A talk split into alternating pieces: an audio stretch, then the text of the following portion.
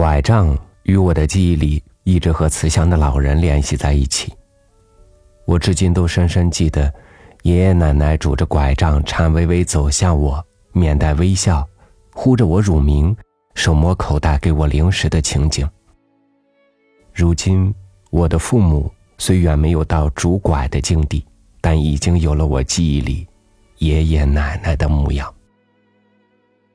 与您分享李光标的文章《亲的拐杖》。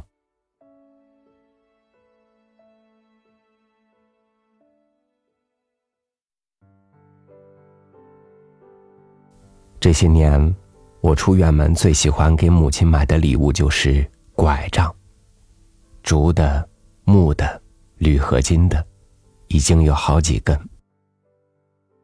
可母亲最喜欢用的。还是大哥从山上精挑细选砍回家，像刀把、锄把精心打磨过的那根拐杖。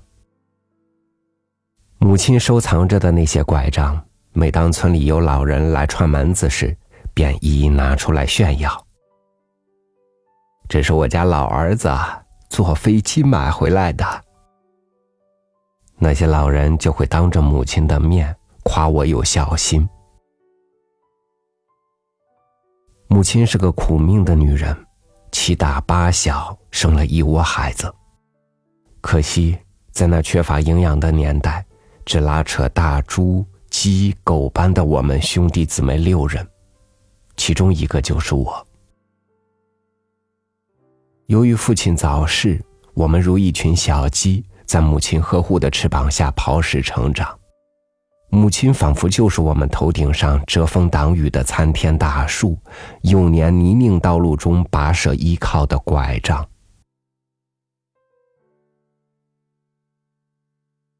小尾巴的我九岁那年，头上的哥哥姐姐已长大成人，娶的娶，嫁的嫁，女的出了窝，男的也想出巢。分家时。提留给母亲养老的财产是一个老房子。按契约，房子由大哥使用，母亲由大哥赡养。就我没成葫芦没成瓢的，还需要母亲继续喂养，便和大哥大嫂分开过日子。长子为父的大哥，不仅承担了赡养母亲的责任，还配合母亲供我读书。让我毕业后，如眼下移栽进城市的一棵树，过上了衣食无忧的生活。后来，出窝离家在城里筑巢的我，也像哥哥姐姐一样结婚成家。于是，六十多岁的母亲为了却最后一个心愿，也农转非进城来帮我带孩子。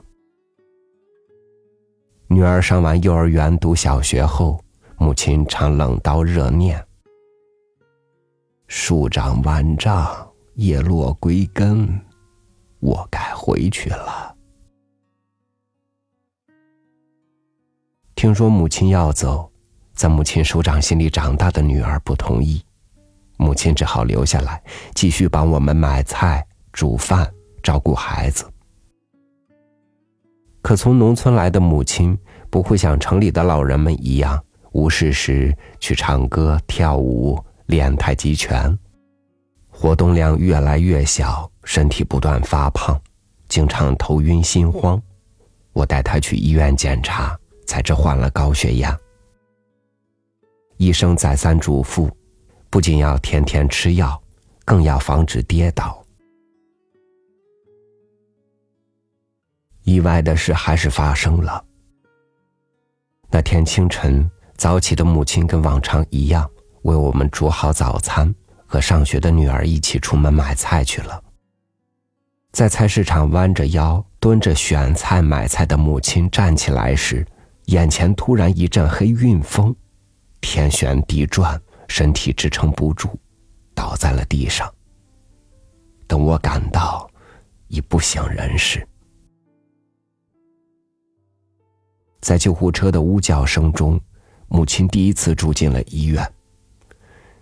接下来的日子，我虽然每天都去几次医院看望母亲，但日夜陪护神志不清的母亲，帮母亲翻身、擦洗、按摩、端尿、端屎，给母亲喂水、喂药、喂饭的事儿，几乎全由任劳任怨的大哥包揽。直到住了二十多天，渐渐恢复的母亲像个孩子，会咿呀学语，能下床挪步时，残酷的现实不得不让我把母亲送回老家。此时的母亲已经半身不遂，生活起居仍然需要大哥服侍。近几年来，在大哥的悉心照料下，母亲已经能扶着床头、墙壁挪移。还能自己拄着拐杖摇摇晃晃走动了。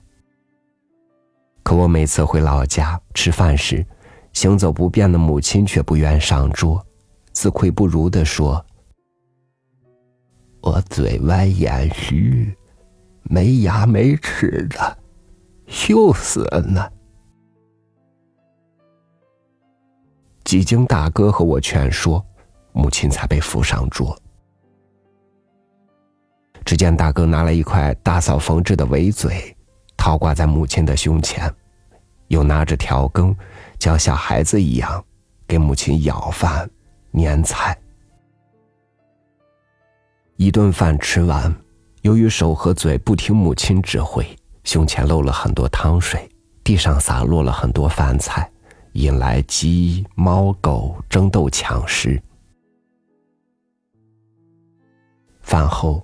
我帮母亲剪完手指甲、脚指甲，用盐水给母亲泡洗脚时，才发现母亲的脚有些浮肿，皮肤长满麻子斑，不灵活的左脚和右脚相比，已经细了很多。母亲要解手，我过去扶母亲，母亲总是拒绝，偏要大哥扶。只见大哥走过来。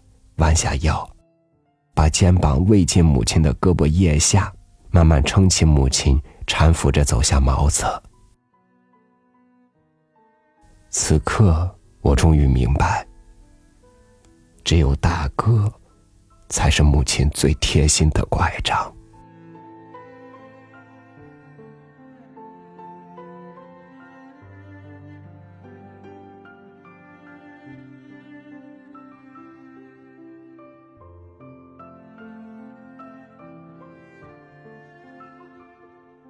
奶奶卧床三年，外婆卧床十年，都由父母贴心照料。有父母榜样在前，我虽可能不及他们尽心，但也自觉能成为他们顺手的拐杖。而等到下一个轮回，等我到了拄拐的年纪，可能直接上轮椅了。